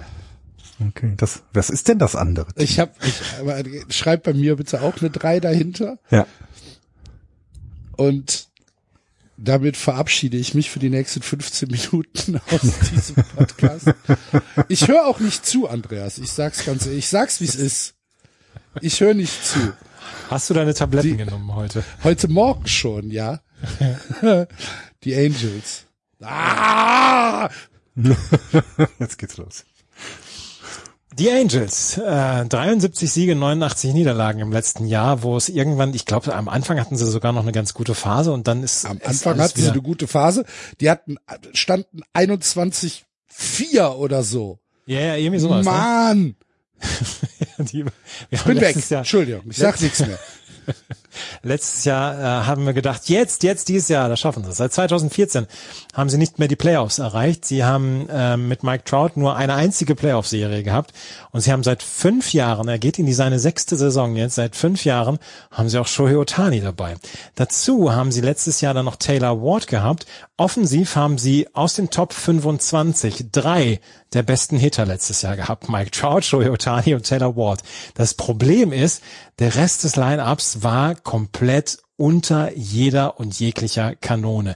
Dass sich Mike Trout nicht irgendwann hingestellt hat und gesagt hat, mit den Leuten hier will ich nichts mehr zu tun haben, mit denen spiele ich auch nicht mehr. Ähm, das ist, das ist verwunderlich, aber das zeugt dann auch vom großen Charakter von Mike Trout. Der allerdings jetzt vor dieser Saison ich glaube, in der New York Post hat er jetzt ähm, gesagt, äh, genau, New York Post hat er der, der einem in einem Interview gesagt haben, dies ist unser Jahr. Auf, auf jeden Fall. Und wenn wir dieses Jahr in die Playoffs kommen, können wir vielleicht auch Shohei Otani überreden, hier langfristig zu unterschreiben. Es gab letztes Jahr nicht nur dieses Komplettdesaster, wie, also diese, dieser, dieser Zugunfall der LA Angels ab Mitte der Saison, sondern es gab dann natürlich auch noch Irrungen und Wirrungen drumrum. Artie Moreno hat dann irgendwann gesagt, nee, ich will diesen Club verkaufen. Vielleicht hat er selber dann auch äh, die Lust verloren an diesem Chaos, an dieser Chaos-Truppe.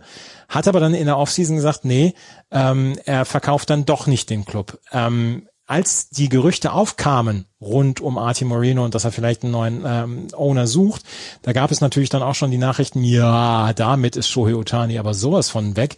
Ähm, und ähm, jetzt hat er allerdings gesagt, nee, er will gerne den Verein weiter oder den Club weiterführen und er möchte auch gern Shohei Otani verlängern. Auch Mike Trout möchte das natürlich gerne.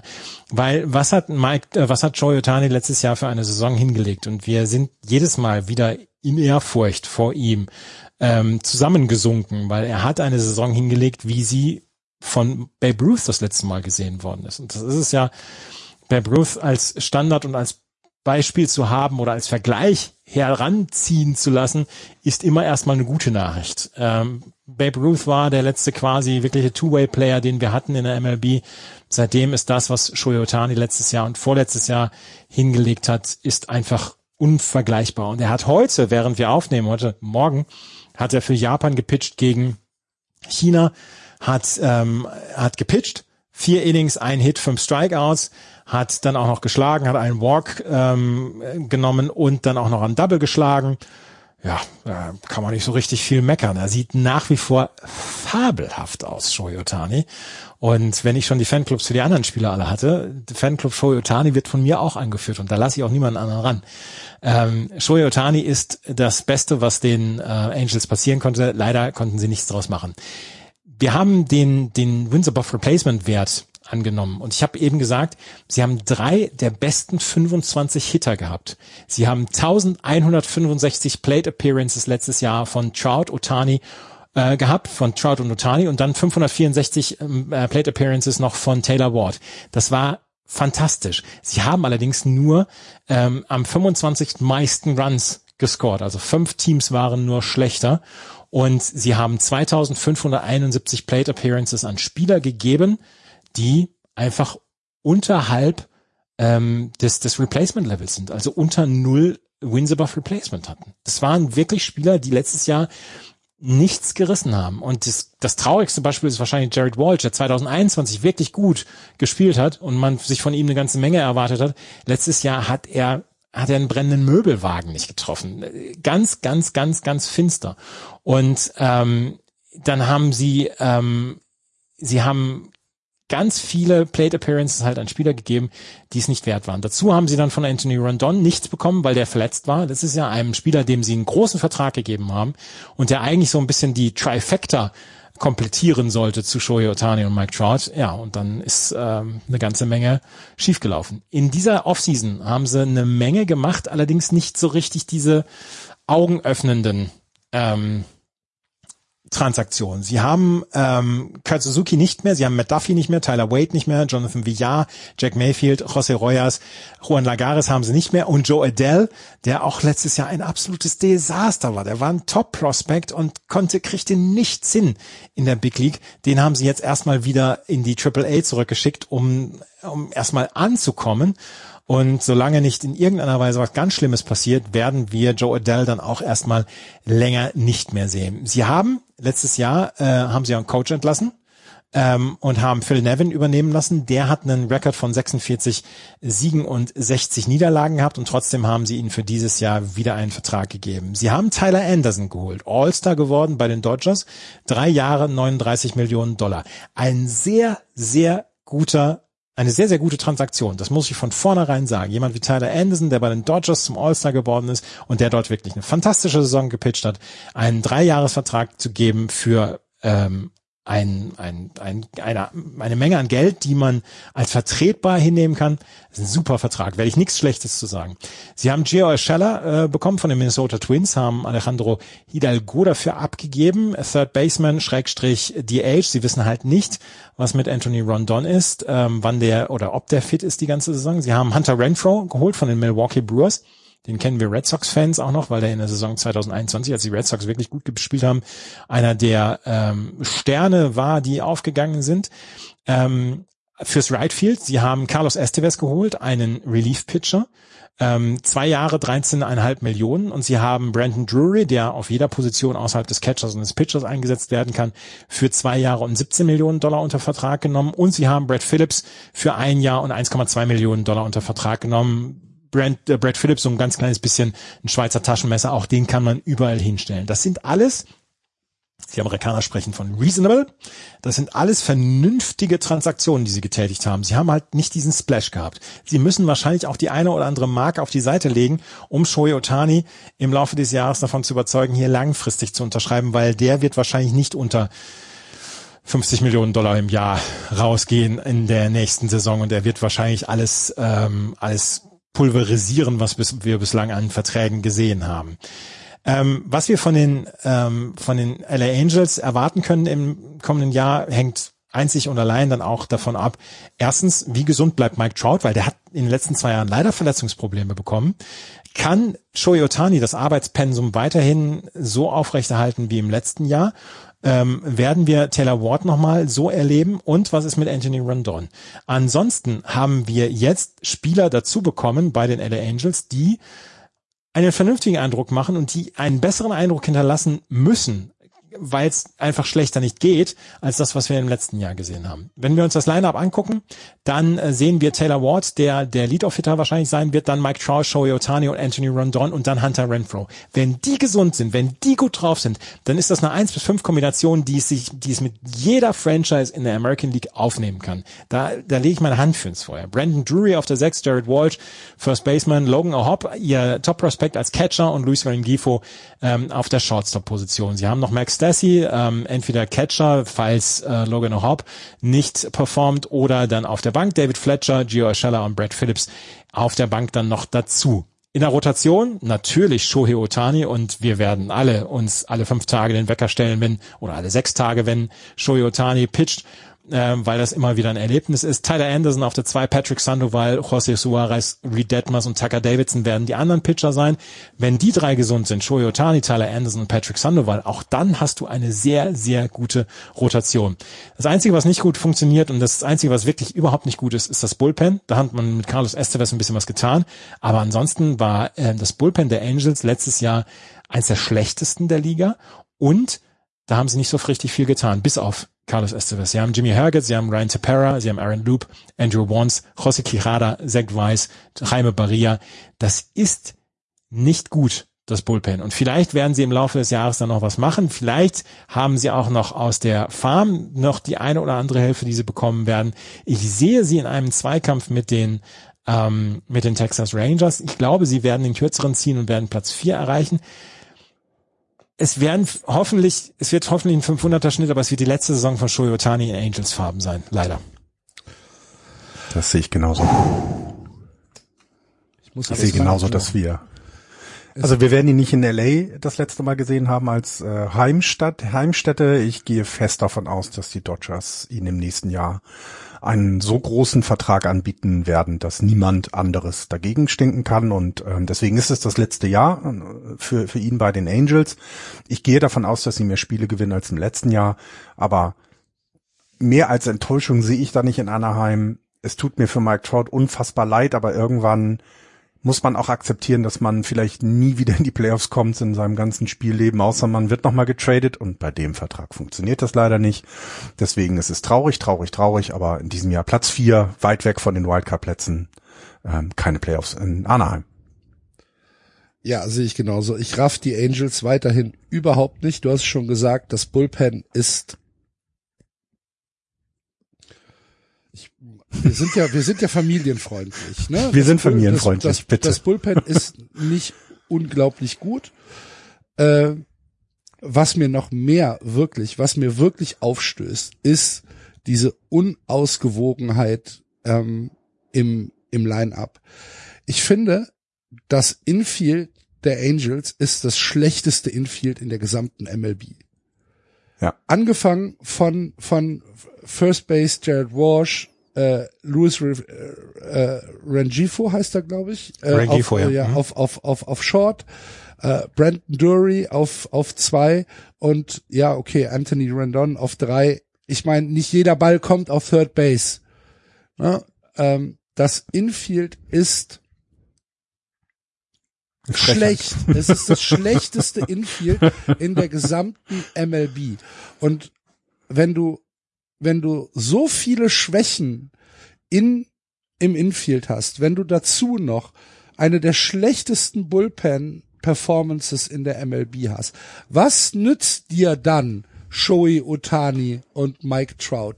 Was, ich meine, was kaufst du dir als Angels Front Office, als Angels Owner von Shoei Otani und Mike Trout, außer Trikots, die du verkaufst, außer Aufmerksamkeit, die du verkaufst und außer, dass wir alle zwei Tage einen Tweet lesen, dass Shoei Otani wieder irgendwelche unglaublichen Rekorde aufgestellt haben, die seit 1914 in den Büchern stehen, während die Angels 3 zu 21 bei den Yankees verloren haben. So, es macht mich wütend, es macht mich ernsthaft wütend, diese, diese, diese diese Ignoranz, dass man eine Mannschaft hat, die einfach ernsthaft bis auf drei Positionen nicht wettbewerbsfähig ist. ich finde das ganz, ganz, ganz, ganz, ganz, ganz schlimm, weil Geld ist da bei den Angels. Und dass sie halt einfach sagen, oh nee, das ist eine ziemlich gute Idee, Jared Walsh auf, auf der First Base stehen zu lassen und äh, einfach das Infield komplett, als wäre es nicht da. Als wäre es nicht da. Und ich, Nee. Ich Andreas hatte gerade gesagt, ne, die hatten, die hatten, die hatten ähm, ähm, die drei besten Better unter den Top, ne, drei Leute unter den Top Jo. 25 sind aber, wenn du den Betting Average in der gesamten Liga ansiehst, auf Platz 24. Also das heißt, du hast drei richtig gute Jungs und danach nichts. Und das hat sich, glaube ich, wie du es gesagt hast, durch die Verpflichtungen nicht verbessert und es wird, es wird wieder genauso traurig sein. Und es, es wird, mich macht's nicht wütend, weil mir die, sind die Angels egal. Mich macht's eher wütend, weil ja, sie eben mich macht's aber Otani. für Otani und Trout, Genau. weil es halt einfach, weil das sind Spieler, die vielleicht mal was Besseres verdient haben, die auch vielleicht mal Leute verdient haben, die nicht in jedem Spiel 1,3 Errors produzieren. So und Aber wenn wir, wenn wir jetzt nochmal auf Trout gucken, also ich meine, der hat diesen Riesenvertrag unterschrieben. Er ist vielleicht der Typ, der gerne Sicherheit haben möchte und der gerne weiß, was in den nächsten zehn Jahr, Jahren auf ihn zukommt. Aber ich glaube, das ist eine der schlechtesten Entscheidungen gewesen, die er hätte treffen ja, können. es ist halt, vielleicht war es halt, ja. Weil, weil jetzt mal, Vielleicht sind wir, Ohtani vielleicht ist- sind wir dazu zynisch, keine Ahnung, aber na, Otani hat jetzt die Chance. Der kann dahin gehen, dem, dem, dem äh, also den, den, ja, ein roter Teppich ist ja schon zu wenig, weil du hast ja in Otani zwei Spieler. Also du hast ja eben nicht nur ähm, einen der besten Pitcher in einem, in einem MLB, sondern auch einen der besten offensiven Spieler in der MLB. Und dass man denen halt, also wie gesagt, ich glaube auch 50 Millionen muss sein. Also ich, das, das, das wird ein Wahnsinnsvertrag werden. Und Mike Trout Ja. hätte das anders haben können, ne? Ja, Aber es ist doch schön, dass das, weitergehen können. ja, ist doch schön, dass Shohei Otani in der kommenden Saison nicht umziehen muss. Da, da bleibt er wenigstens, kann er von zu Hause weiter. Ich werde die Dodgers so hassen im nächsten Jahr. Das ist unfassbar. Ähm, ich möchte übrigens, ich möchte übrigens meinen Tipp noch äh, kassieren, da ihr so viel Hass und so viel Häme über diesen, über diesen Club ausschüttet. Ich sage ich Platz drei und ganz nah an den Wildcard-Plätzen. Sehr schön, das mag ich. Ich mag diese Reaktion darauf. Ähm, ich sehe das Sie sind, nicht sie sind so. für mich so ein ganz kleines bisschen wie, wie ein Welpe, so ein schwer, erzieher, schwer erziehbarer Welpe. Eigentlich möchte ich den ganzen Tag, äh, möchte ich den ganzen Tag nur schreien und, und zetern und so weiter, aber am Ende guckt's mich halt mit trau, treuen Mike Trout und Shohei Otani Augen an und dann kann ich sagen, ah, komm her. Und das können beide Komm, sehr gut. Ja, Das können, können beide sehr gut mit traurigen Augen gucken. Und das werden sie in dieser Saison auch, ja. Ja, hören Sie. Platz drei, 82 Siege. So. Gewinnen die World Series, weil sie sich durch die Wildcard äh, so hoch pushen, dass sie am Ende am Ende alles alles wegrohren. Ja. Platz vier 75 Siege. so. 73 Siege. Bin ich eh nicht Und bei Fire Sale. Ich muss mich leider, leider jetzt verabschieden. Es tut mir leid, es ist sogar noch was dazwischen gekommen hier bei mir. Andreas. Ich habe die gut. Oakland A's auch auf Platz fünf. Wie schwierig dieser Tipp von dir war. Ich weiß. Wir hören uns nächste Woche Ja. und stimmen in, äh, in, in äh, unserer Gruppe die Termine ab. Sehr gut, so machen wir's. So machen wir das. Viel viel Spaß, Andreas. Gute Reise. Bis zum nächsten Mal. Tschö, Tschüss. tschö. Ja, Florian, dann müssen wir beide uns noch die, die Athletics geben. Hat, er- hat er gut gemacht, der Andreas. Ja, ne? ja, Das war- ja, ja, ja. Ein Fuchs muss tun, was ein Fuchs tun muss. Das ist wirklich so. Ähm, du hast dich mit den äh, Athletics beschäftigt und bist danach nicht in Therapie gegangen. Das finde ich sehr schön.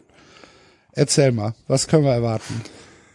Also ich glaube, das Größte, was man über die Athletics zu erzählen hat, auch wieder in diesem Jahr, ist das Thema, oh, äh, ähm, ähm, das Thema ihres Stadions. Ne? Also es ist einfach ähm, ohne, ohne dass dort eine Entscheidung fällt, glaube ich, wird es in dieser Franchise nicht mehr vorangehen.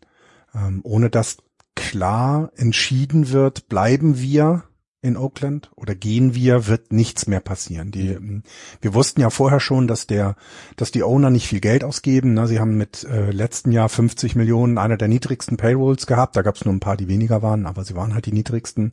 Und wenn man sich anguckt, dass sie mit noch nicht mal 10.000 Zuschauer im Schnitt auf nicht abgeschlagensten letzten Platz sehen, weil die Miami Marlins auch so irrelevant anscheinend sind. Die haben nur 2000 im Schnitt mehr als die als die Athletics. Dann dann kannst du einfach an der Stadionsituation nicht vorbeikommen. Wie ist denn der Stand? Äh, 2024 wird die ähm, das Oakland Coliseum die die Miete also die oder die Lease wird auslaufen. Das heißt, egal was passiert, 2025 muss klar sein, wo sind wir denn? Wo spielen wir in Zukunft? Rob Manfred hat sich jetzt im Februar nochmal geäußert als letztes und gesagt, äh, entscheidet euch. Also Oakland, entscheide dich, denn es geht ja auch immer noch darum, dass natürlich wie immer fordert dann der, der Club, ähm, der gerne ein neues Stadion hätte von der ähm, von der Gemeinschaft in, in, in, der, in der Region, in der sie spielen, sehr, sehr viel Kohle. Ähm, und tatsächlich dieses Howard Terminal Site, also da, wo eigentlich der Ballpark dann entsprechend entstehen soll, das ist eben immer noch auch in Oakland ein Gespräch. Aber der Bürgermeister von Oakland lässt sich da ähm, nicht, ja, der, die lassen sich da auch nicht drängen, denn Oakland ist jetzt nicht unbedingt die reichste Stadt, ne? Die Bay Area hat sehr viel Kohle, aber die äh, liegt dann an einer ganz anderen Seite, auf der ganz anderen Seite der, der, der Bay, äh, wo dies dann entsprechend da ist. Und deswegen, es sieht tatsächlich alles danach aus, dass in diesem Jahr und spätestens im nächsten Jahr sich entschieden wird, ob wir denn die, ja, Las Vegas Athletics sehen in zwei Jahren, weil das ist, tatsächlich, also naja, das, das, das, das pfeift schon niemand mehr vom Dach, sondern das ist ein offenes Geheimnis. Ne? Die ähm, Athletics Organization hat sich schon sehr häufig auch mit dem äh, Gouverneur von Nevada getroffen und hat darüber gesprochen. Ähm, sie haben ja auch ihre, ähm, sie haben ja auch eine ähm, in diesem Jahr ein paar Exhibition, Exhibition Games mal in Las Vegas abgehalten. Also es deutet einfach alles darauf hin. Entweder in diesem Jahr entscheidet sich, dass es in diesem Howard Terminal Gebiet losgeht und das ähm, entsprechend auf jeden, also dass entsprechend das Geld zur Verfügung gestellt wird und dass auch die Stadt Oakland daran dazu bereit ist, dort mehr zu machen, weil wenn sie es nicht tun, dann ziehen die Ace um.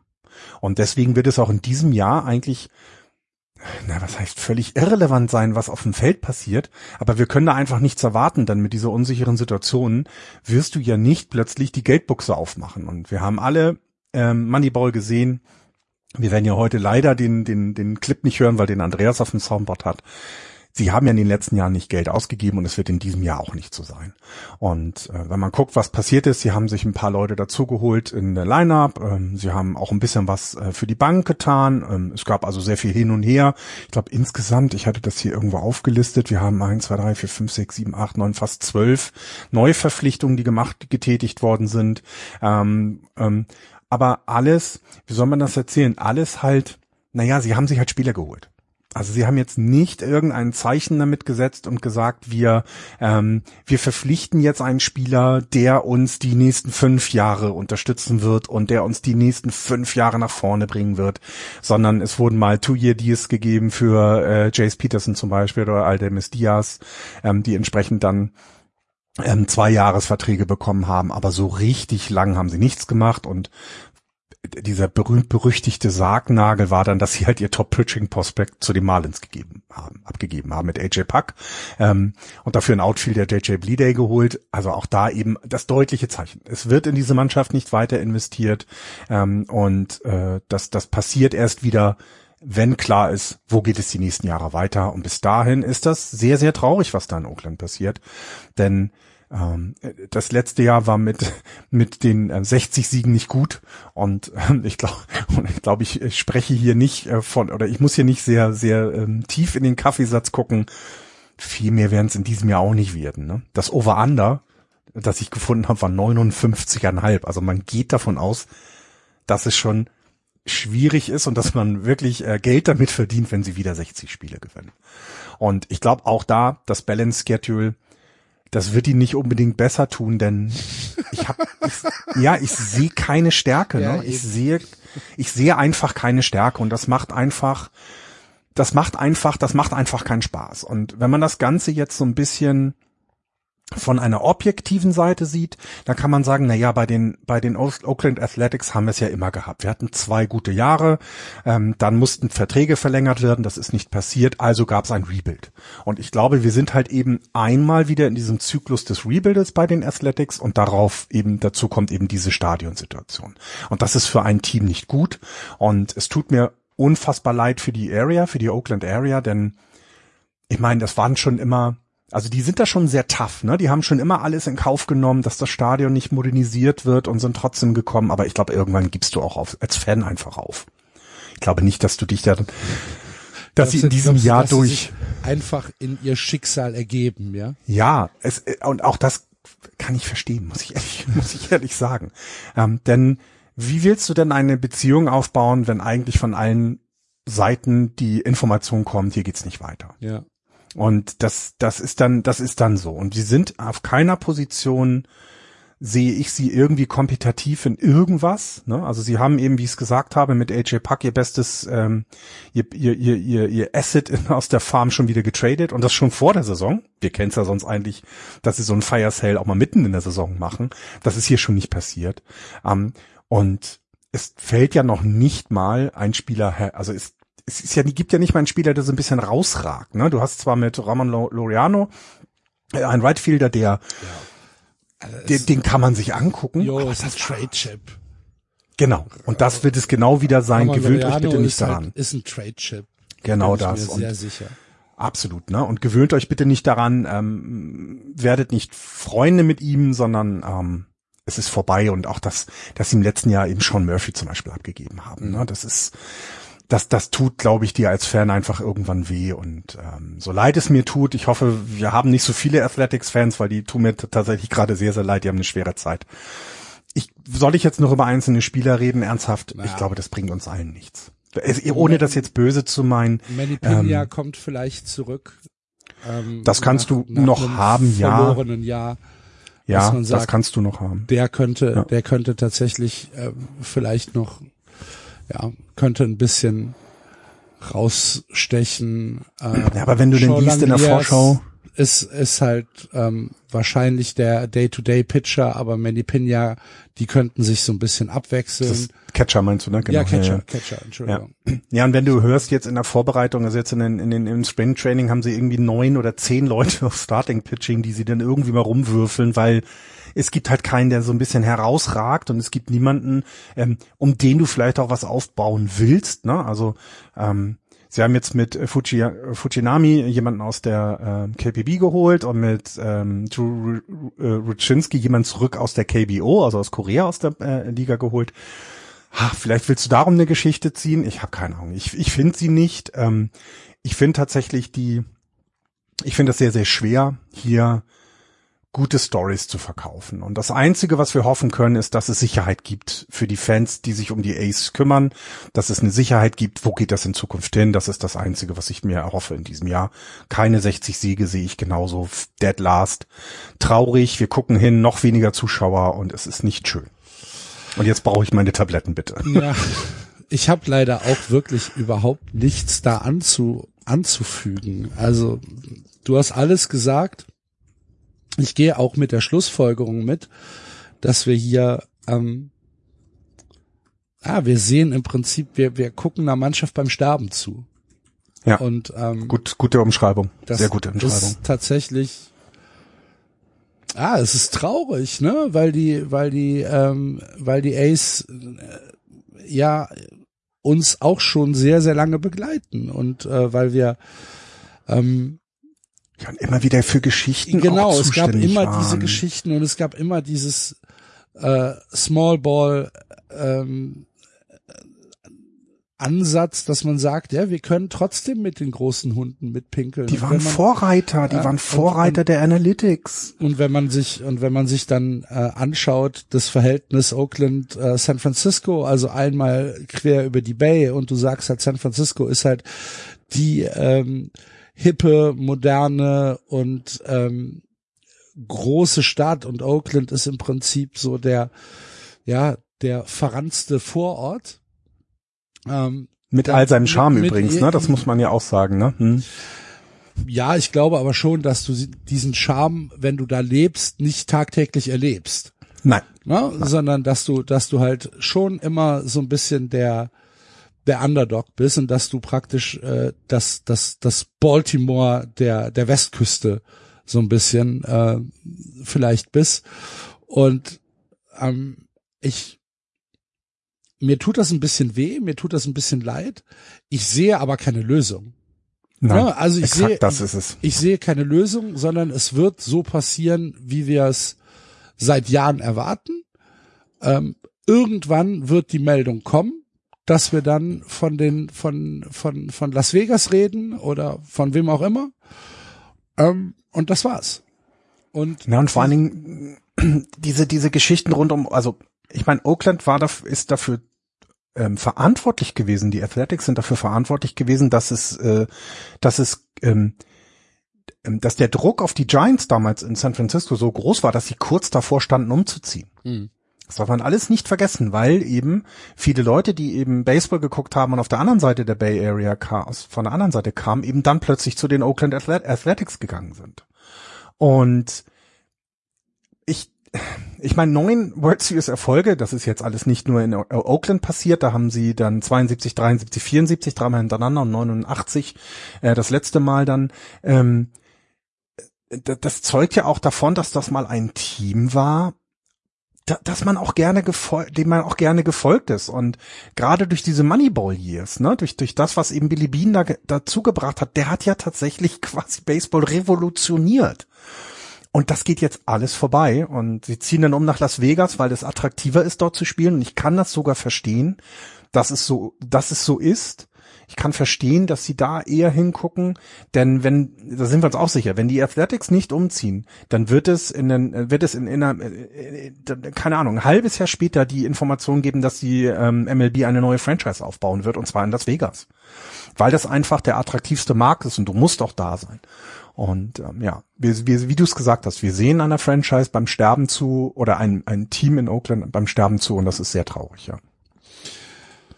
ja, also wir sind uns einig, Platz fünf Ja. wird wird nix.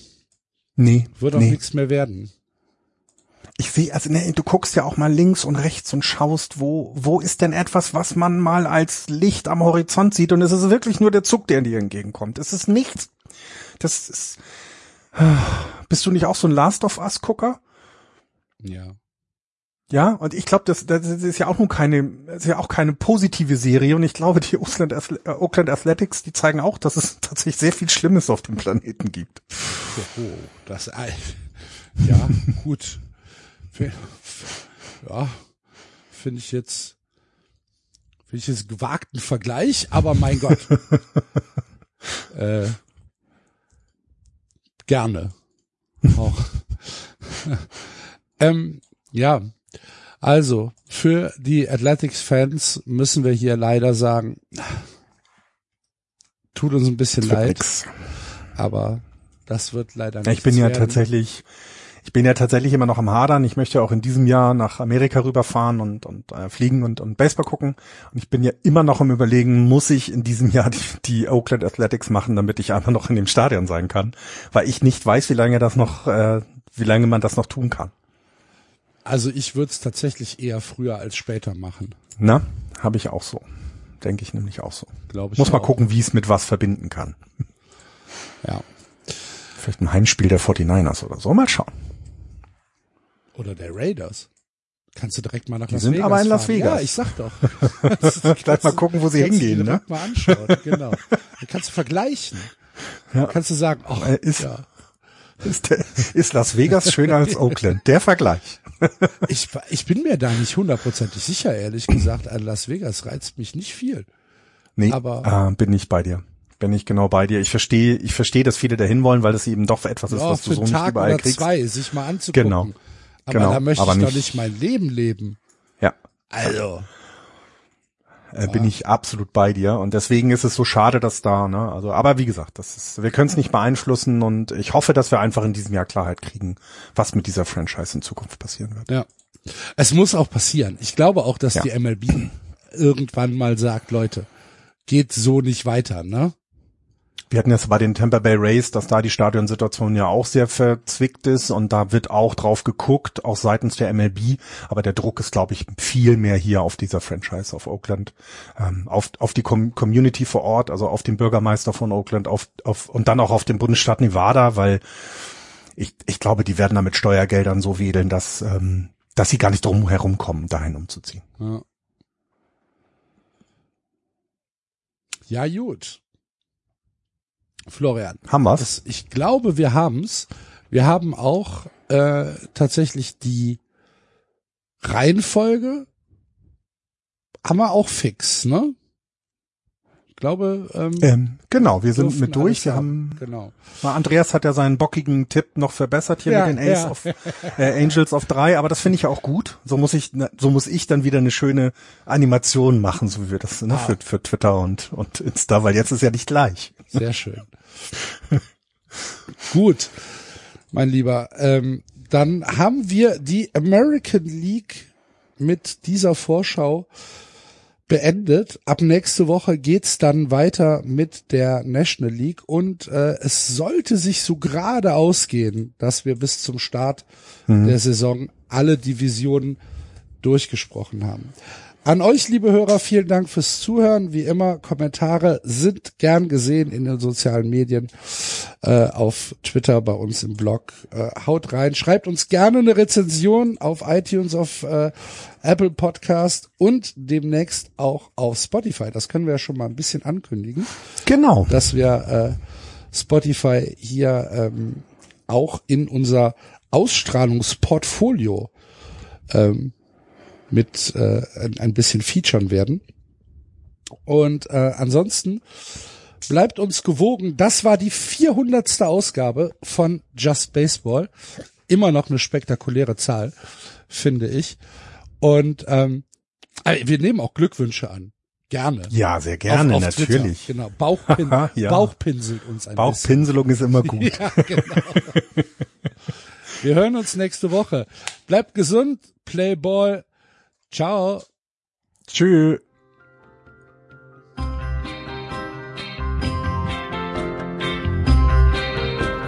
Das war Just Baseball. Ihr findet uns auf justbaseball.de, bei Facebook, bei Twitter und natürlich bei iTunes.